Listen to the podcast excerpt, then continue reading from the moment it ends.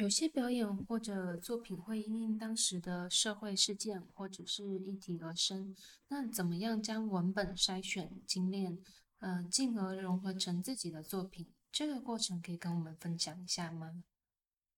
对我来说，就举例这次展览用的材料好了，因为这次展览那个声音装置里面有选三十几首爱国歌曲，或是劲歌，就是女性呃。歌手演唱诠释，然后男性作词作曲的歌曲，这个材料的截取对我来说，当时是是非常困难的一件事。我做材料的截取这件事情做了非常久，因为有太多的歌曲其实都有，就是因为劲歌非常多，然后呃，爱国歌曲其实也也蛮蛮有一些的，所以那时候就。其实做了就读了很多，可能社会研究、文化研究的 paper，然后后来就决定，可能是用用歌曲的同质性去筛检，然后一方面也是用以它可以配进，就是可能听觉上的类似感，还有他们可以被配进一个 code 里面，那个 code 是叫 sensitive female code，这个的大概是四六一五这样子。的一个行呃编曲的行进，然后这个行进是嗯、会被叫做 sensitive female 敏感女性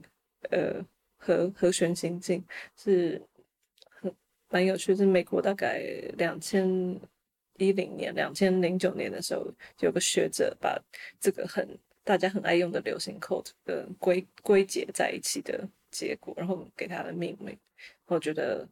很有趣，所以就。好，也加上是女性的诠释者、演唱者，所以就把它配进那个口里面。那日本有一首，日本有一首差不多要一九六三年左右，一九六三年左右，反正就是一九六五年以前的歌啊，就是有一首叫做《当杨槐树的花雨不再飘落，我想要这样子死去》。那是就是那个时候有一部那个同名的那个文艺片。就是他在讲那个女性，那个好像就是失恋的那种，就是或者是他失去失去爱人之后啊，就是他那种很绝望那种，就是那种很很厌世的那种心情啊。嗯，当然这样那样的歌的话，如果是要他他那个旋律，啊，如果被引进台湾啊，他通常都会有一些比较能够过得了审查的歌词。嗯，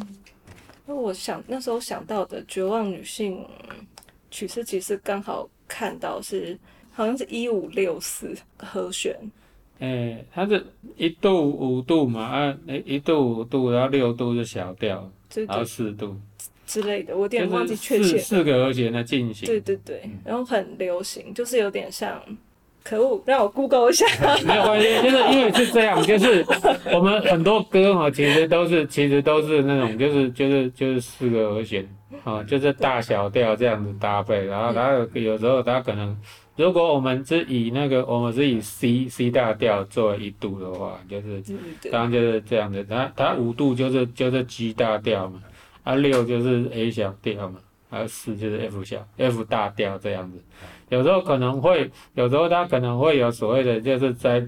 它和弦是三个音，有时候可能再加个音，可能会变成七和弦，有什么大七、什么小七、六度什么。增减这些，对对，那主要是什么？就是我讲到这个和弦，那个就是像那个前一阵子有个网红，网红出来一个像是什么那种很，他创下的嗯非常惊人的销量。然后我说那个像红发艾德那种，因为他写歌很快嘛，是因为他就是只要有几个和弦，他就可以写歌，很像。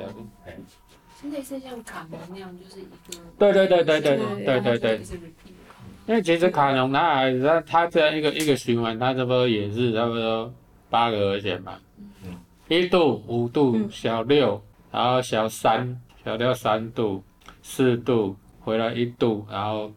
四度五度，就是它就是卡农就是在那个在在这这一个很简单的，就是一个一个一直不断反复的伴奏之下，它也不断的各种那变奏。那而且就是我会发现，就是那种最近。尤其是进入二十一世纪以后，其实有很多歌的那个其实和其实它那个和弦的进行，其实都是很千篇一律。尤其我发现有那种，尤其像一些高中生的那种词语创作，高中生、大学生词语创作，他们都好像就是什么那个可能热音色，热音色是一种，然后嘻哈色是一种。我有分别分别跟就热音社出来的那个年轻人，或者是像一些西亚西亚社的一些年轻人，有提出来这样的问题，只是可是后来他们好像就是有一些那种，诶、就是最近最近学校最近就是大学还有一种风气，就是他们慢慢开始有一些所谓的爵士研究社出来，他们想要去呃摸索那种爵士乐的和声理论什么。其实如果如果他们有一些和声理，就是他们如果再多一些这种这种什么，就是能够在那个能够有条不紊的去处理一首曲子里面的和声的话。或许可以从里面能够多得到一些变化。至少我知道，在韩国流行歌，其实韩国流行歌那个，其实它那个，诶、内涵上面其实先不要讲，可是他很很愿意去找一些那种从外国去礼聘一些那种就是爵士乐爵士乐手去帮他们编曲，是吧？嗯。而且像日本日本那种所谓歌谣曲，他们会发展，他们会有一点厉害，其实也是因为他们很多都是作曲者、编曲者，可能就是爵爵士乐出来的。嗯。啊，可是台湾其实早期哈玩爵士乐，其实很多都是模仿，像那个我们一般所知道台湾国王黄瑞丰，他其实一开始就是因为他常常去美军美军的那种俱乐部，然后在在看人家打，然后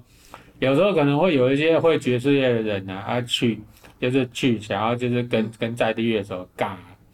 啊唱黄瑞丰常就打的打的就是不知道要怎么打，这样他常常被骂的，他是这样子被骂这样出来，然后才。就是因为他就是后来就是有参加这些选啊什么，或者是参加乐队，这样经验这样累积起来，他是因为呃资历够久，所以才会被誉为台湾国王。他其实会承认自己其实还有很多那种就是很陌生的、很陌生的领域，一直到后来就是可能到差不多八九零年代吧，像一九八零年代电视的广告歌很多都是像那个什么李泰祥写的或者陈阳写的嘛。李泰祥是差不多七零年代有留美，可是后来像那个陈阳的话，他也是去美国，然后搬了当时最早的呃使用 MIDI 的一些数位合成器，是吗？所以他后来写了，就是他后来做了一些专辑，包括那个什么，诶、欸、什么欢乐中国年之类，那个都是。台湾所谓的电子音乐史上面，哈，就是算数一数二重要的专辑。嗯，然后在那个之前的话，就是可能就是有点像那种刘清池老师那种，就是电子琴演奏，他出了非常多录音带，就纯纯音乐那种。对，那个也是，就是我差不多两千年代，呃，这个九零年代末期，然后到两千年代初期，很热衷去收集的一些那种录音，就是也是，但是也是很多人就是好像。尤其是我常常会去一些土地公庙，或者是一些那种骑楼、那种散出流通处，会莫名其妙捡到一些录音带。其实那个都是，其实那个都算是蛮重要的。就是其实其实那种那种那种，就是人家不要东西，反而就是都会给我很大的启发。嗯，我找到了，它就是一五六四。我更好奇的是，为什么它会叫这么有趣的的名名称？它是好像二零一。零年左右，有个学者就就分析美国的西洋的流行歌曲，然后发现那个曲式，因为那曲式听起来有比较像小调的地方，所以就很常被拿来抒情歌曲使用。然后就都是那种女性在呃演唱她们心声的歌曲，所以那个曲式就变成。绝望女性曲没有，就是因为其实还有 还有另外，就是他那个如果顺序变改变成六四一五的话，就变成那种就是就会变快乐。不是，他有快歌，还有慢歌。嗯，就是它节奏快，它节奏慢，可是它底下背后背后呢，就是我会觉得这种六四一五其实是算是流行音乐里面或者是电影配乐里面很常见的。我最讨厌的一种和弦组合方式。对。六四一五就是一种陈腔滥调，因为太太常使用。因为因为其实就是像那个以电影来说啊，从那个绝地任务一直到这一阵子，就是二二零二一年啊十月九月十月这个零零七的这个生死交战啊，里面都有用到类似的类似的这种和弦进行。那我会觉得，就是因为一般所谓的那种 epic 那种史诗级的那种很壮阔，那个其实。它是建立在这么这么愚蠢的和和弦 和弦进行的这种组合上面，我就觉得非常的不堪。就算是再再伟大的英雄，那种什么，再再再再壮观的场面，什么都会被这样子的这样说音组合让整个破坏殆尽。我就觉得是一个配乐者，尤其像 Hans Zimmer，其实他就是非常有名的罐头音乐家，就很像九十让之于日本电影一样。这个是可以播的吗？主管我就要讲。那你对啪啪的作品是什么现场听起来感觉怎么样？哦，我如果是以这一次斜波失真的这个作品来来来说的话，我会觉得他那种这不同的音源啊，这样子在现场那个叠合起来那个效果，其实我我是要给予相当肯定啊。我那个双膝跪下。哦，不敢不敢，那个哈、哦。就是总之总之，他这个其实要他其实要讲的就是这个音乐背后的这种政治，其实不不会，就是那种一般那种所谓的我我不想谈政治那样的人，他做出来东西其实都还可以。如果你硬要找的话，就可以找到他的所谓的这个政治性跟所谓政治政治意义。我们不是要去，我们不是要去批批判批判人家的东西，而是在于一些，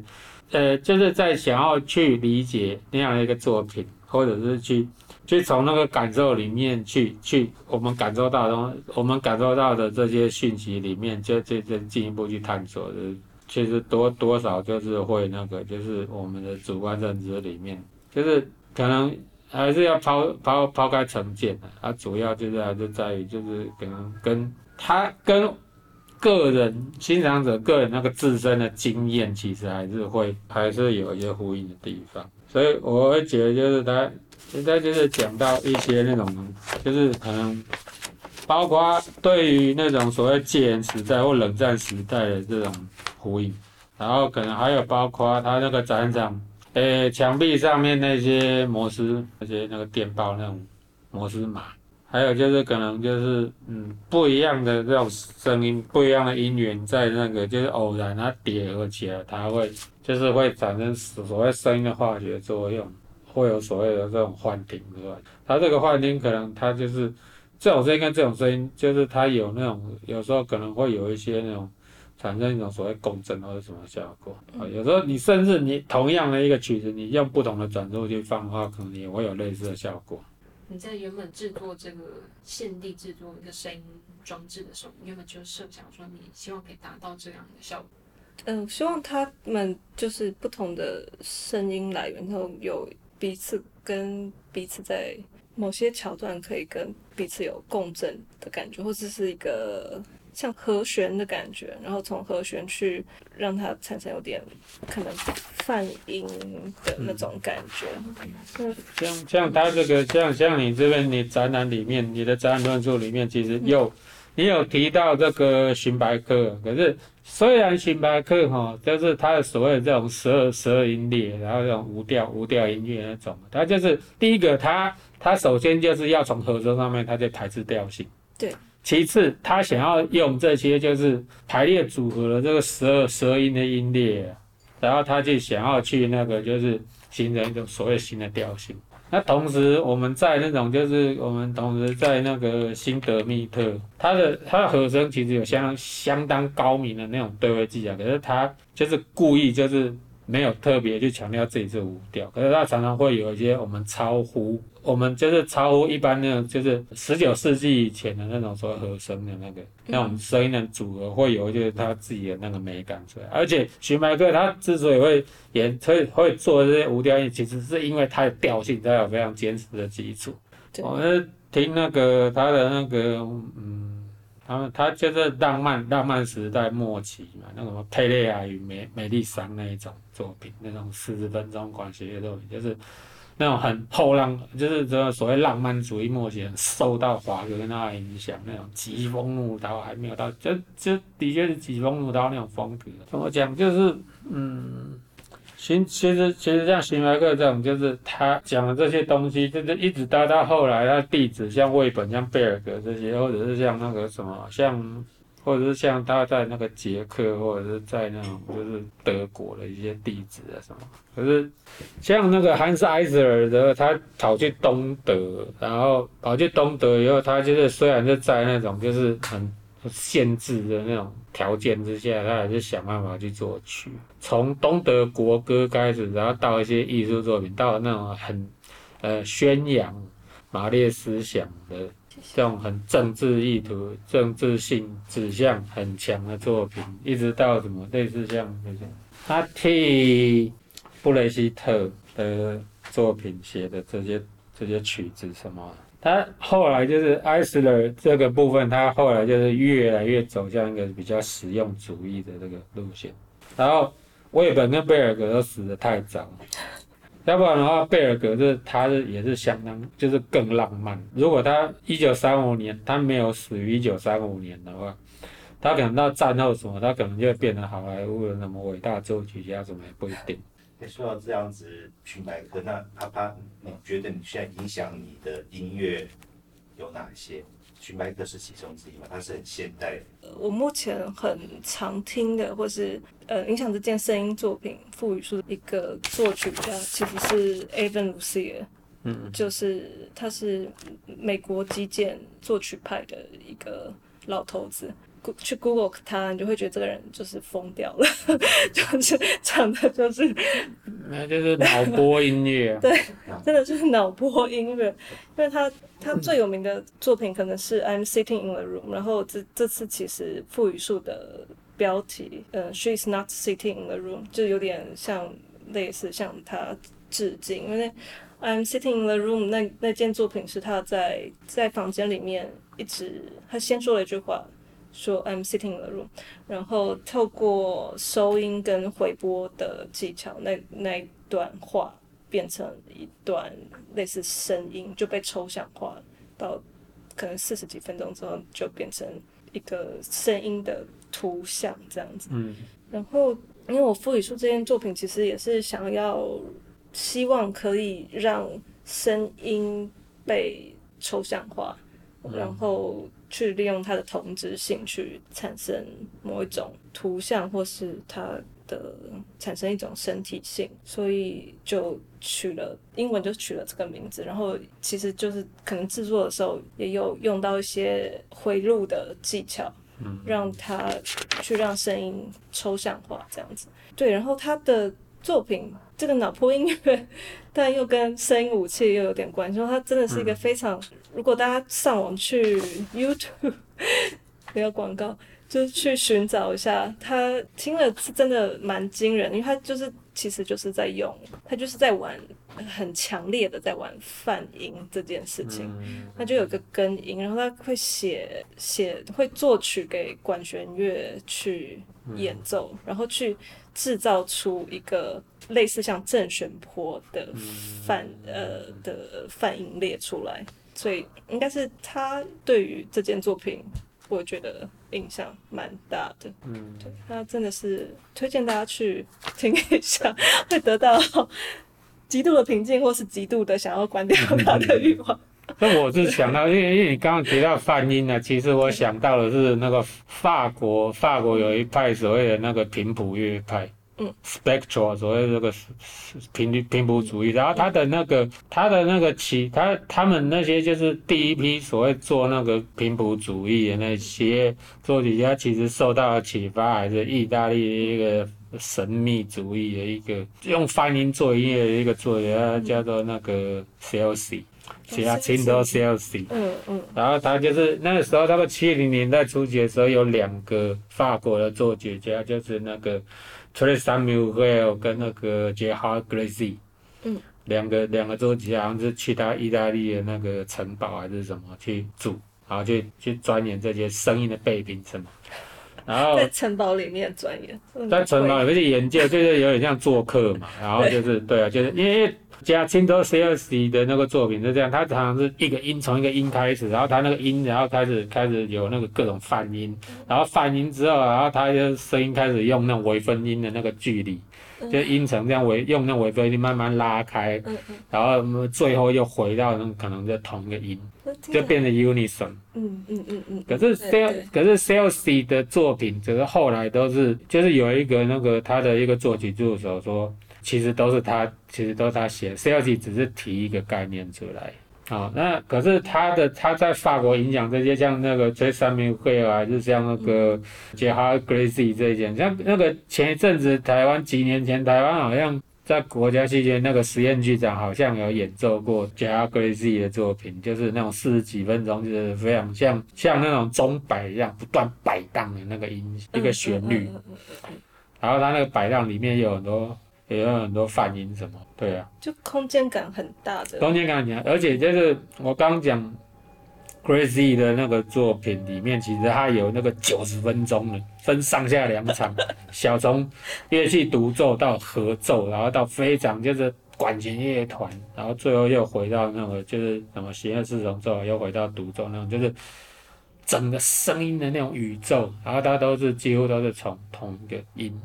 的倍频这样的不断发展出来，那、我觉得这真的是呃，可是他们已经有一种非常偏执的那种，就是一种 分析声音的能力，就是他可以听到可能一个一个音频的差不多二十二倍的倍频。我们一般可能如果听到七倍到八倍的话，可能就有点厉害。二十二倍才是人耳可以听到的声音吧？我就我就觉得他们可能就是判断嘛，判断力什么。就是网络上面，我曾经看过看到一篇，就是用中文写成的文章，应该是台湾的这种研究者什么，他就是讲这些法国这些频谱乐派这些人的这些故事，就是被就是所谓这个就是和声嘛，和声以外就是可能单一音色的它的背景，就是我们怎么我们为什么会呃可以分辨得出来，吉他、钢琴、小提琴这一些一样都是弦乐器嘛，而吉他是拨弦。小提琴是可能我们用弓，嗯，去演奏，然后还有包括钢琴，钢琴的话它是可能就是高音的话是三根弦，就是你敲你一个那个毛毡这样锤，这样的敲下去的话是敲三根弦，然后中音是两根弦，那低音是一根弦，嗯，然后它还有钢琴有钢琴除了它那个它那个箱体的那个共鸣以外，还有包括它跟其他弦的共鸣，还有包括回程。然后吉他的话就在共鸣箱，然后可是小提琴的话，它的那个弦的那个共鸣，还有包括共鸣箱里面有一根可以移动的柱子，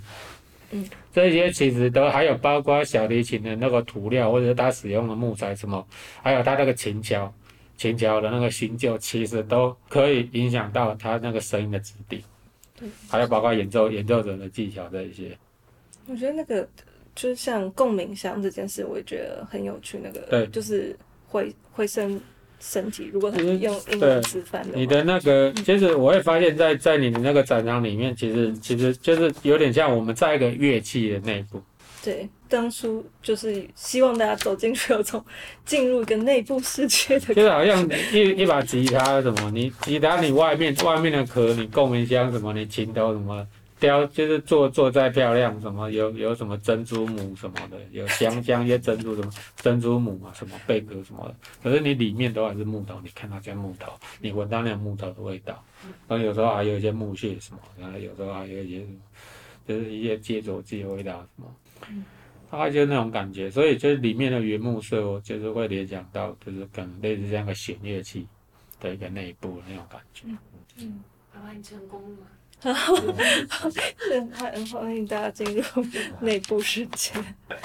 觉得那个共鸣体这件事情，跟听听者的投射、跟理解、跟诠释也有很大的连接。对我来说，所以那时候也想希望，就是里面看起来像是内部空间。Backstage 的感觉，嗯，还有我要提到的就是一个声音那个旋律的这个陌生化的部分。其实我想到的是另外一个用，就是我们知道像有很长一段时以电子器材、电子音响器材去，尤其包括一些就是可以那个录音、录放音的一些器材来说的话，盘带哈，嗯，是很多作曲家就是他变成了他作曲的一种媒介嘛，嗯。那以前我会想到第一个就是像那个，就是在那个录音录音的内容本身产生意义的话，哈，我会想到是英国。首先，英国有一个作曲家，他跟 Brian Eno 好像算是同一块，一个 Gavin Bryars。嗯嗯。Gavin Bryars 他曾经做过一个作品，是那个用那个就是铁达尼号船快要沉的时候，他们船上的沙龙乐团。有就是传快船的时候，还在继续演奏一首圣一首圣歌，就是一首赞美诗。他把那个赞美诗的那个旋律以呃，就是同样的编制，不断的就是演奏，然后周围再增加许许多多不一样的一些声音，什么，就是包括他有一个演奏的版本，他是在一个废弃的一个船船体里面。或者是类似像空的水池里面，就是利用那个空间那个反射，金属金属板的那个反射去，就可能有时候可能是重新去去营造那个就是铁达尼沉船那个，而且他那个他那个演奏里面，其实有时候可能还会有包括一些像唱诗班啊，或者是一些预录的一些那种，就是类似像一些生生还者的一些回忆啊什么。然后我这边是要讲到另外一个是 Gavin Bryce 的一个，他曾经。呃，用盘带去录一个好像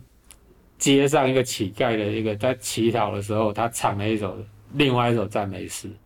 然后他就是可能他就把这个赞美诗，就是他把那个片段啊，就是录音带头尾把它连起来，做这个不断可以循环播放的一一个 tape loop，一个一个录音带的一个回圈，嗯，然后他就。有一次，他就那个他工作的时候，他就把那个回圈啊，就放在那个盘带的那个录放音机上面，一直播放。然后他自己就稍微离开离开工离开那个工作的空间，然后他去厨房，可能就倒一杯茶。结果他拿着 拿着拿着杯子要回去回去工作的地方，发现大家都围在那个录音录音机那边，大家都在看，而且大家都那个眼眼角都泛着泪光。眼角泛着泪光。对，这是这不是 Gavin Bryce 一首非常具有代表性的一首作品，叫 Jesus Blood Never Failed Me Yet，就是耶稣的血还没有，耶稣的圣血还没有放弃我。对，那个后来它是有几个版本的，那总之它它这个里面，它其实就是因为它那个声音是慢慢淡入，然后就是包括一些街上的声音，然后慢慢的弦乐进来，然后。管乐进来，合唱进来，然后整个大合奏，然后最后就管风琴进来，然后最后就是慢慢什么都全部在淡出、淡出、淡出、淡出、淡出，然后有时候，然后最后就是那个有一个后来有个录音的版本是后面还有加一个那个美国歌手 Tom Waits 的一个即兴的一个呃和声，然后 Tom Waits 在那一首那个演唱版本的角色就是有点像上帝。去就有点像这一个类似像一个超然的一个存在，就把这个乞丐，把这个饥寒交迫这个乞丐带走，类似像那种感觉。不过在那个作品的脉络之下，那个声音是一直存在，一直一直存在。即使即使他其实他没有，他就是他那个声音，他那个乞丐的歌声，他就一直因为他录在磁带里面，所以他是他一直。存在于那个回圈里面。嗯，那我这边要讲就是另外一个回圈的一个比较极端的用法，是美国的一个实验作曲家叫威廉巴辛斯基。那威廉巴辛斯基他是他也是所谓的这种极为主义的可能其中一种啊，他也是用一些很很调性的一些那个音，就是作作品，他也是写一些很调性的作品。然后他其中一个作品就是因为二零零一年那个。呃，纽约世贸世贸中心那个双子星大楼倒掉，对，倒倒塌的那个恐恐怖攻击事件，变成就是他那个作品，就是因为那种里面他对磁带那种操作啊，结果就是他后来就是把 Sinsky 后来就是把那个作品，就是后来又陆陆续续发展了一套全集，并且成为他作曲生涯里面的所谓代表作。那他其实也没有什么其他乐器伴奏，他就是可能。他去录一些老唱片的一些音源，什么类似像一些呃七零年代的一些杂货店、百货公司一些背景音乐那种，就是有点像 soundscape 音，没有几秒钟，他只有取几秒钟，然后他把它录在一个磁带的一个回圈上面，然后他把那个他一样把那个磁带头尾接起来，嗯，可是他那个头尾接起来，然后再可能再加上一些那个加上一些，他那个线路上面可能再加一些 reverb，还是加一些什么。它那个比较像是用那种叠加的方式啊，去把这些磁带就是去加一些杂音什么。可能一开始我们可能会听到有过残响效果，一个清楚，就是可能还还算有一点清楚，可是很 low-fi 的一个音乐的片段。嗯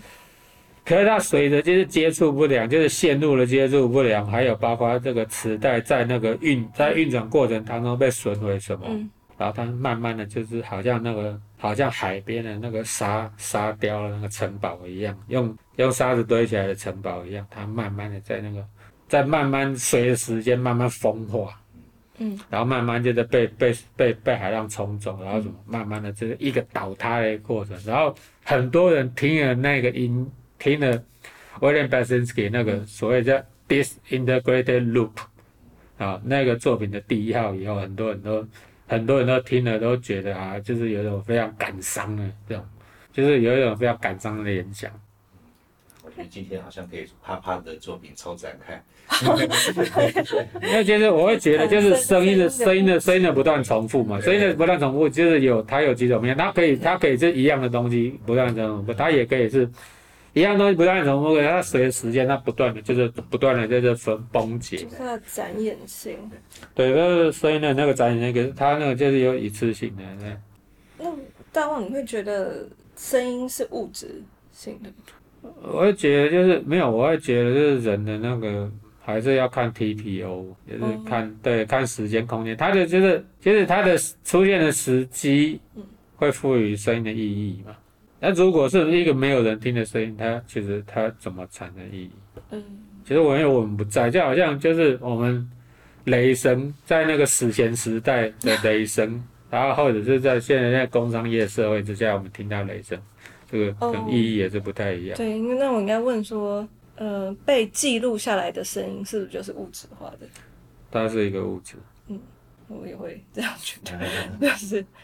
被记录下或流行歌曲被流行歌曲，对啊，流行歌曲它就是要一个讯息的传递嘛。对，尤其是流行歌曲，就歌曲它有歌词，歌词可能它就是讲，就是它一定都有它的一定的抒情性，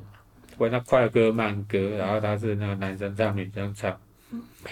对啊，年轻人唱，那上年纪人唱，不一定。或者为什么啪啪你觉得物质性这个对你是重要的？所以你会问这个问题。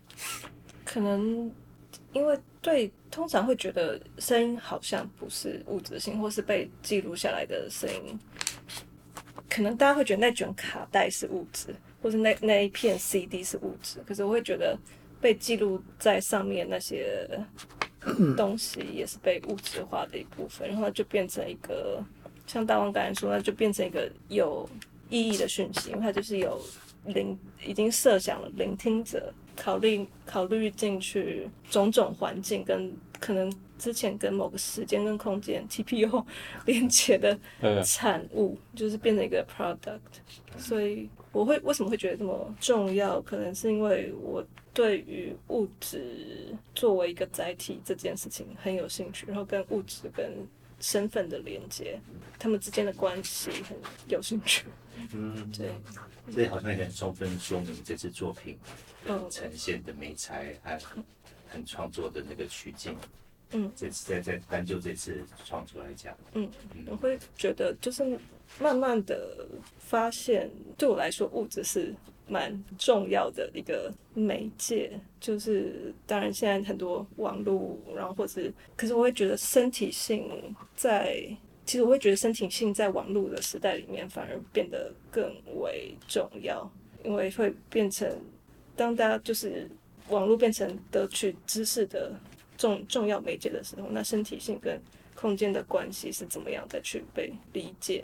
然后我又会觉得声音跟身体其实是连接的，就像大王表演的时候的身体跟声音是这个。德文叫没有中介物，嗯，对。那我觉得这个还是还是有一定程度的重要性。嗯，我觉得中介物也蛮有趣，要讲一下。